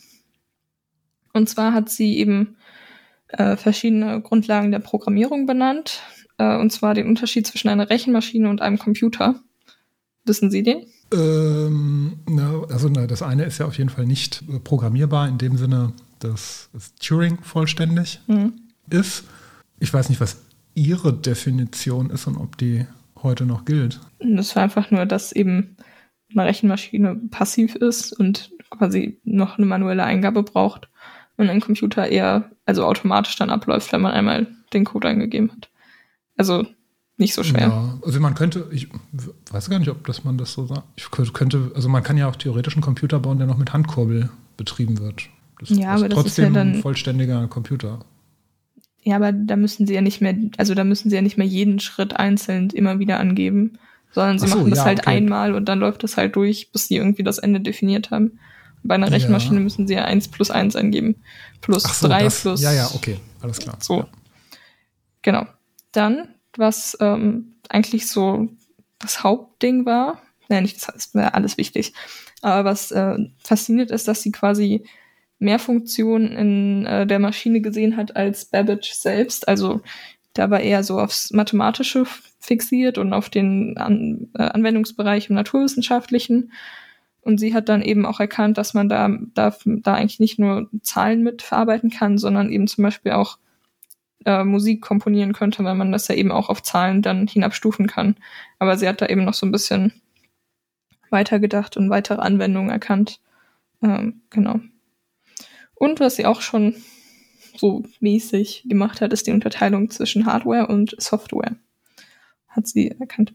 Dann, wozu ähm, später noch viel diskutiert wurde, und das ist tatsächlich ein Ding, ähm, ein Unding. Äh, und zwar hat sie nämlich, ähm, also ich habe hier ein Zitat, mehr oder weniger. Und zwar, die Maschine kann in Klammern nur das tun, was wir ihr zu befehlen vermögen. Sie kann, unsere, sie kann unserer Analyse folgen. Sie hat jedoch keine Fähigkeit zur Erkenntnis analytischer Verhältnisse oder Wahrheiten. Ähm, genau. Und das bezieht sich eben dann später auch auf künstliche Intelligenz, wurde aber komplett vergessen ähm, und wurde erst 1950 erst von Alan Turing wieder aufgegriffen. Was genau wurde? Naja, also dass sie eben gesagt Arbeit hat. Ja, ihre Arbeit weitestgehend. Es wurde dann auch viel diskutiert, okay, war sie es jetzt wirklich alleine, weil sie ist ja eine Frau und so. Mhm. Ähm, oder hat da eher, keine Ahnung, Babbage mehr gearbeitet, aber sie hat dann irgendwie gesagt, ich war's. Ich meine, sie mhm. ist jetzt nicht hingegangen, hat gesagt, ich war's, aber äh, naja. Ähm, nee, also da ging es eben darum, dass sie gesagt hat, dass eine Maschine eben keine eigenen Erkenntnisse sich erschließen kann. Mhm. Mm. Und Alan Turing hat das dann eben später wieder aufgegriffen im Zusammenhang mit künstlichen Intelligenzen. Und da ist es dann wieder, da ist also dann wieder in Diskussionen gekommen und äh, hat mehr Aufmerksamkeit bekommen und vor allen Dingen auch sie dann. Ja. Ich meine, sie war dann. Ja gut, das war ja auch die, die große Zeit dann, sagen wir mal so ja, 40er, 50er genau. Jahre, als dann tatsächlich mal Computer auf ja. eine annehmbare, mit einer annehmbaren Geschwindigkeit praktisch relevante Lösungen, also alle Aufgaben auch äh, bewältigen können. Und was auch noch mit in diesem, also in ihrer Erweiterung quasi drin war, war das erste veröffentlichte formale Programm, also das erste Programm, was quasi jemals für einen Computer geschrieben wurde, bevor Computer existiert haben. Und zwar zur Berechnung der Bernoulli-Zahlen. Und da habe ich nicht verstanden, wie die Bernoulli-Zahlen berechnet werden, aber das ist Mathe. Bernoulli oder Bernoulli? Mit Doppel-L. Bernoulli, Wahrscheinlich Bernoulli. Aber ich sag immer, ich, also ich tendiere dazu, Buchstaben wegzulassen, weil ich Französischunterricht hatte und ja. nicht Latein. Also Ber Bernoulli, der hat äh, eigentlich die Strömungsgesetze, hat er, also ja, aber ne, und irgendwo Strömungen, Luftströmungen und sowas auftreten, das, das, hat er ähm, formuliert. Ich weiß, weiß, weiß, nicht, was seine Zahlen sind, keine Ahnung. Ja, das ist so Bernoulli-Gleichung auch und dann sind eben die Zahlen daraus Sekunde, habe ich hier noch irgendwo offen. Genau, da gibt es eben diese Gleichung und dann die ersten Bernoulli-Zahlen lauten, also B1, B2, B3, das ist dann ein Sechstel, ein Dreißigstel, ein Zweiundvierzigstel, ein Dreißigstel, fünf Sechsundsechzigstel. Und das ist dann die Formel dafür. Ich habe es nicht mhm. verstanden. Und das war tatsächlich was, was ich nicht verstanden habe. Also auch nicht, wenn ich es mir nochmal anschaue und nächste Folge eventuell nochmal erwähnen würde. Aber. Ja, ich bin mir nicht mehr sicher, ob das der gleiche Bernoulli ist, der es gab, das war generell so eine Gelehrtenfamilie, also ich ja. glaube, kann sein, dass irgendwie ein Bruder oder so ah, war. Ah, diese, diese Bernoulli-Zahlen tauchen im Zusammenhang mit der Riemannschen Zitterfunktion auf. Da. Ja, genau. ja, was auch immer das ist. was auch immer das ist. Wobei, Binominalkoeffizient, das ist da auch irgendwie mit drin, das haben wir jetzt gerade angefangen ja. in Mathe. Ja, ja, ja. Aber, äh, ja. ja. Diese Zeta-Funktion, ähm, über die stolpert man gelegentlich mal im Mathe-Informatikstudium. weiß ich schon mal, was ich nicht studieren werde. Ähm, so schlimm ist, glaube ich, nicht, man, ähm, naja gut. Ähm, genau, also sie hat eben das erste Programm da geschrieben und ich glaube, wenn man sich das jetzt anschaut, also aus der jetzigen Zeit, ist jetzt nicht mehr so spektakulär, diese Zahlen zu berechnen. Aber damals eben schon. Und das ist auch wieder so ein Ding, was umstritten war, weil in auf, äh, persönlichen Aufzeichnungen von Babbage ähm, anscheinend auch schon Programme für die Maschine enthalten waren von 1836, 37, aber halt eben nur in seinen persönlichen Aufzeichnungen und sie hat es eben dann mit, mit diesem Buch quasi veröffentlicht, mhm. mit dieser Übersetzung. Deswegen, ähm, und natürlich hatte sie generell mit den ganzen Sachen, die ich vorher schon gesagt habe, auch einen großen Einfluss oder eine große Grundlage einfach geboten. Deswegen, ja. Genau. Ähm, was sie dann später oder vielleicht auch zur gleichen Zeit, stand da nicht so genau, an äh, Mary Somerville schrieb, ist, dass sie in ihrer, in ihrer Ehe unglücklich ist, weil sie eben keine Zeit äh, für die Mathematik mehr hat als Mutter und als Ehefrau und auch nicht äh, zum Harfe spielen. Das war nämlich auch eine ihrer großen Leidenschaften. Und ähm, was sie dann eben gemacht hat, ist, dass sie später in Gesell im Gesellschaftsleben weiter und in Affären äh, Flucht quasi gesucht hat und äh, viel auch mit Pferdewetten zu tun hatte und da eben dann auch so ein äh, Wettsystem entwickelt hatte, wie sie eben äh, mathematisch basiert irgendwie sicher wetten kann. Ähm, sie hat jetzt viel gemacht. Haben Sie eine Vermutung, wie alt sie geworden ist? Äh, wenn ihre Mutter sie überlebt hat, kann das ja nicht so alt gewesen sein, zu der Zeit, wo. Naja, also ihre Mutter ist 1860 gestorben. Ja. Sie könnte trotzdem immer noch 50 geworden sein. Ja. Ja, ich, Pi mal Daumen. Ich meine mal gehört zu haben, dass sie wirklich sehr jung gestorben ist, also in den 30ern irgendwann. Ja, sie ist mit äh, 36 gestorben, tatsächlich. Ja. Am 27. November 1852 an Gebärmutterhalskrebs. Und sie hat sich auf eigenen Wunsch neben ihrem Vater beerdigen lassen, obwohl sie eben niemals eine wirkliche Beziehung zu ihm hat, aber das war ihr wichtig. Hm. Wo? Weiß ich nicht. Aber da gibt es auch irgendwie ein. Ähm, Habe ich mir nicht aufgeschrieben. Das, das dachte ich mir, das ist nicht wichtig. Wenn man tot ist, dann irgendwo besonders und da ist auch eine Auszeichnung, wo sie, dass sie da quasi ja, liegt. Ist nicht, ist nicht. Naja. Jetzt zu meinem Lieblingsteil. Was wurde alles nach ihr benannt? Oh ich habe schon ein paar Sachen rausgelassen. Ähm, eine Pro Programmiersprache aus den 1970ern heißt Ada. Dann gibt es den Ada Lovela Lovelace Award äh, mhm. von der Association of Women in Computing. Den gibt es seit 1982 und wird jedes Jahr an Frauen verliehen, die eben Besonderes in diesem Feld geleistet haben. Dann gibt es das Ada Lovelace, Pro Ada Lovelace Projekt zur Förderung von Mädchen und jungen Frauen im MINT-Bereich. Da stand dann noch die Abkürzung, also wofür MINT steht. Das hat mich gerade an zwei Programme erinnert. Nee. Das gibt seit 1997 ähm, und wurde in Rheinland-Pfalz gegründet. Dann gibt's die ADA-Initiative und die fördert quasi die weibliche Teilnahme an Open-Source-Projekten. Das äh, wurde 2011 mhm. in Australien gegründet. Dann gibt's den Ada Love Lovelace Day und der ist jährlich Mitte Oktober und war dieses Jahr am 12. Oktober, also am Dienstag. Genau. Jetzt hätten wir einfach sagen können, heute, keiner hätte es mitbekommen. Ja. Weil nee. die Folge ja eh später. Naja, obwohl wir haben ja eben gerade gesagt, dass dieses komische äh, Papier da von den ja. der Ampelkoalition. Naja, egal. Alles nochmal neu aufnehmen.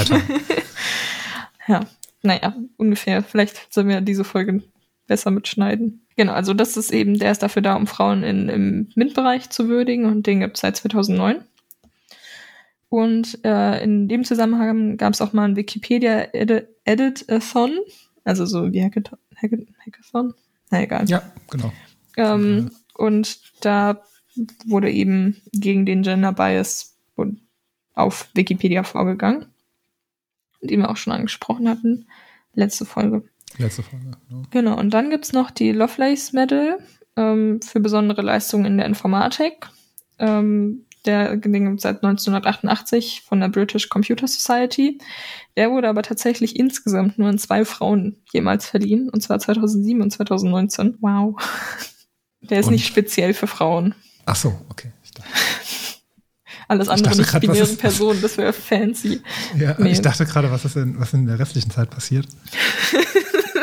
Den gibt es seit 1988, aber er wurde nur 2007 und 2019 Ja, also, okay. Nee, der ähm, ist generell ähm, offen für alle quasi, ging Mhm. aber meistens immer an Männer. Ja. Und was ich persönlich noch cool fand, ist, es gab eine Ausstellung 2015, 2016 ähm, zum 200. Ge- 200. Geburtstag von Ada quasi. Und zwar im Heinz-Nixdorf äh, Museumsforum in Paderborn. Mhm. Und die hieß, am Anfang war Ada, Frauen in der Computergeschichte. Und da ging es eben um die Entwicklung der Informatik und äh, also im Gegensatz zu den Rollenbildern des 19. bis 20. Jahrhunderts. Ich fand das nur cool mit am Anfang bei Ada. Ja. Ich hätte, äh, tatsächlich wollte ich eigentlich zu der Ausstellung hin. Mhm. Also generell, ich war schon mal in dem Museum, aber habe es dann irgendwie, keine Ahnung, aus Zeitgründen. Das ist jetzt auch schon ein paar Jahre Ich habe zu der Zeit von der Nicht Ausstellung geschafft. noch nichts mitbekommen. Wobei, wie alt war ich da? Sehr jung. Naja, jung jetzt nicht. Das ist ein paar Jahre her. Mein, Sie mein hätte nicht selbstständig machen. dorthin kommen können, vermutlich. Mit der Bahn kommt man überall hin. Mit der Bahn kommt man über.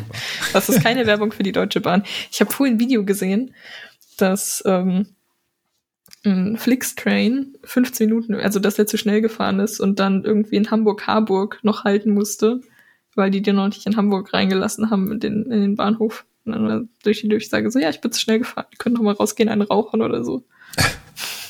Oder er hat einfach vergessen, wieder in Wolfsburg zu halten. Ist Ihnen das mal passiert?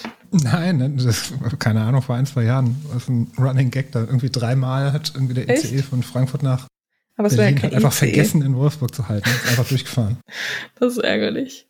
Also sehr verständlich, wenn man jemals in Wolfsburg war, aber Wenn man nach Wolfsburg will, ist das ärgerlich. Hm? Wenn man nach Wolfsburg ja, ist wer will schon nach. Wolfsburg? Wollen doch alle. Ja, für die, die weg wollen, für die ist es richtig ärgerlich. Für die ist noch ärgerlich. genau, das äh, war's von mir. Sehr schön. Ah, was ich vorhin noch vergessen habe, Ja. das ist nicht so richtig aktuell, aber es ist persönlich einfach sehr wichtig. Äh, und zwar war ich am Montag bei der ESA und sie waren eigentlich mitgekommen, aber sie waren krank. Weil ich hatte eigentlich Praktikum gemacht, aber es ging nicht. Aber die waren sehr nett und meinten, du kannst mal so einen Tag vorbeikommen. Anderthalb Stunden. Aber es war sehr Ja. cool. Und Die Bilder, die sie gemacht haben, sahen sehr gut aus. Die war noch professionell geschossen. da gibt's draußen gibt's so Glaskästen, da stand zum Beispiel die, das Engineering-Modell von Rosetta und Filet drinne. Aber das Glas hat ein bisschen gespiegelt. Naja. Ähm, und an meinem Geburtstag, also auch vom Geburtsjahr her, äh, ist die Mars, jetzt habe ich vergessen, wie sie heißt. Mars- Express. Mars. Express Station, äh, Mission gestartet. Habe ich es noch offen? Ach, Mann. Einmal einen coolen Moment und dann wieder ver vergessen, wie es heißt. Mars. Also ich weiß es nicht. Sie haben es. Ja, die Mars. Express ähm, Mission ist ähm, an meinem Geburtstag gestartet. das wollte ich noch sagen, weil die Welt sich um mich dreht. Und weil die ESA einfach mega cool ist. Ja. Ich war nur, also als ich da war, hat er mir die verschiedenen Räume dann gezeigt. Ähm, weil es ja eben auch verschiedene Bereiche gibt, quasi, also eher in Erdnähe Satelliten oder dann Satelliten, die irgendwie langfristige Veränderungen wie Klima oder so beobachten. Und da gab es eben, oder die Sterne kartografieren. Und da gab es, also es gibt auch Satelliten, die dann natürlich jeden Tag quasi schauen, was ist gerade aktuell, also zum Beispiel Vulkanausbruch oder so. Und dann meinte er so, ja, da kann theoretisch eigentlich jeder ein Konto haben und dann auf diese Daten zugreifen und dann zum Beispiel auch schauen, wo illegal gebaut wird oder so. Und ich war so, okay. Hallo Militär, wie geht es dir? Und dann äh, sind wir noch am Raum vorbeigelaufen, wo die äh, Mathe-Physik-Menschen drinnen saßen. Und dann meinte er so, äh, ja, hier, hier, hier ähm, sitzen quasi die Brains. Und ich meinte dann so, für mich ist jede Person, die hier arbeitet, ein Brain. Und dann meinte er dann so, nee, eigentlich bin ich nur der Busfahrer. weil er eben ähm, im Satellitenkontrollding sitzt. Ach so, weil er einfach nur dieses Ding einfach steuert und Ja, und Daten. das machen muss, Runter und was die hochladen und so. für ihn ausgerechnet haben. Ja, Die Brains. die Brains. Da saß auch noch ein externes, ähm, weiß nicht mehr, wie es heißt, Copernicus oder so. Saß da auch noch mit dabei. Institut ist das oder was ist? Nee, die machen auch irgendwas. Ich weiß es nicht. Okay. Ich weiß viele Sachen. Ich habe nur, ich habe nur Halbwissen. Das ist, ähm, Besuch Ja. der ESA lohnt sich. hm. Sehr schön. Vielleicht mache ich dann nochmal einen separaten Termin. Dann quäle ich meine Physikkurse dann auch mal dahin. Wenn die Pandemie vorbei ist. Das war schon cool. Nee, glaube ich, ja. Ich war jetzt äh, damals mit meinem Physikleistungskurs in der Schule, war ich, also als ich Schüler war. Ich wollte gerade sagen, Ja. Ähm, welcher Physikleistungskurs? Da, äh, da waren wir bei der GSI, auch in Darmstadt. Ja, ja. Schon eine ganz coole Region hier für, Ja. für so außerschulische Lernorte. Hm. Also GSI in Darmstadt ist Gesellschaft für Schwerionenforschung. Da wollte Da ich auch sind so- anfragen wegen meinem Praktikum. Aber dann hat es mit der ESA geklappt. Und dann dachte ich mir, gut, muss ich anfragen. Genau. Also rund die Hälfte aller neuen Elemente, die so in den letzten Hm. 20 Jahren entdeckt wurden, kommen alle da irgendwie aus Darmstadt. Also die nehmen irgendwie schwere, schwere Bleikerne und knallen die mit 99% Luftfu äh, Luftfeuchtigkeit, genau. 99% Lichtgeschwindigkeit aufeinander und äh, gucken, gucken quasi einfach so auf gut Glück, was kommt denn dabei raus. Ja. Und manchmal fällt da so ein neues Element dann noch raus. Ich muss auch irgendwann mal ein neues Element machen, weil ich sonst, äh, also Machen ansonsten oder entdecken. Beides. beides. Ja. Ähm, und es muss dann mit J anfangen, weil es gibt es nämlich gar nicht im Periodensystem. Ansonsten kann ich meinen Ja. ganzen Namen machen. Historisch Jod. Ja, aber Jod brauche ich halt fürs I, ne? Oder ich nehme Nickel, aber dann, Ja, aber theoretisch kann ich auch Stickstoff nehmen. super. Wir haben nur überlegt wegen unseren Aber Abi-Pullis. Nickel ist cooler. Und das alte J kann man ja ganz gut nehmen noch. Ja. Naja. Es gibt noch ganz viele ich, Lehrbücher. kann, ich möchte trotzdem gerne ein eigenes Element entdecken. Ja, wer möchte das nicht? Aber man darf sie ja, glaube ich, nicht nach sich selbst benennen. Ja, aber Ja. sie können es ja dann nach mir benennen. Achso, ich soll, dann muss ich es ja entdecken. ja, Ah, oder okay. so. Naja, ich studiere ja sowieso hier sowieso nicht weitergehend in die Chemie. Ich gehe dann einfach, ich freunde mich dann mit sehr begabten Leuten aus dem Chemie-Bachelor-Jahrgang an. Und Mhm. wenn die dann was entdecken, dann können sie es machen, nach mir benennen. Sehr gut. Ja, So machen sie das. Plan. Das ist dann, das ist die ähm, Berufsbegleitung, die, die in dem Programm angesprochen wurde. Ja. Sie müssen nicht selbst erfolgreich sein. Sie müssen nur Leute kennen, die erfolgreich sind und dann Elemente nach ihnen benennen. Ich glaube, Die so, für fun so eine funktioniert Femtosekunde äh, 90 Prozent aller existieren. Karrieren funktionieren so. Aber nicht in den, na, vielleicht, aber eher Ja, weniger in den vielleicht- In Naturwissenschaften, den, in den Wissenschaften vielleicht eher weniger. In der Politik ist das, glaube ich, ist das Einzige, was, Ja. man, was man braucht, dass man Leute kennt. Ja. Also Ja. kann man, glaube ich, so festhalten. Alles klar. Hm. Sind wir fertig für heute? Ja. Tipptopp. Dann versuche ich das diesmal äh, ein bisschen schneller als beim letzten Mal online zu bekommen. Ansonsten bis zur nächsten Folge. Empfehlt uns gerne weiter. Und wenn ihr irgendwas besser wisst, dann klärt uns gerne auf. Ja, Vor Korrekturen bitte. Wir hatten, ja, wir hatten heute beide, glaube ich, Themen, bei denen wir uns nicht so 100% sicher waren, von was wir da gerade reden. Äh, von daher, wenn es irgendwie anschauliche also Korre Louis Korrekturen habe ich, glaube ich, alles ganz gut hinbekommen. Ich Ja, habe nur also generell, genau, ich habe Ihnen- nur generell, ich glaube am Anfang ein bisschen viel Bullshit gelabert, aber Nein, ist nein, okay. nein, Bullshit war das nicht. Halbwissen. Aber gerne, gerne bei mir, wenn ich irgendwie einen Zero, Zero Knowledge äh, Beweis, wenn ich das ganz falsch erklärt habe oder das völlig absurd war, was ähm, ich da erzählt habe, gerne korrigieren oder verbessern oder sonst was anschreiben. Alles klar. Tschüss. Bis dann.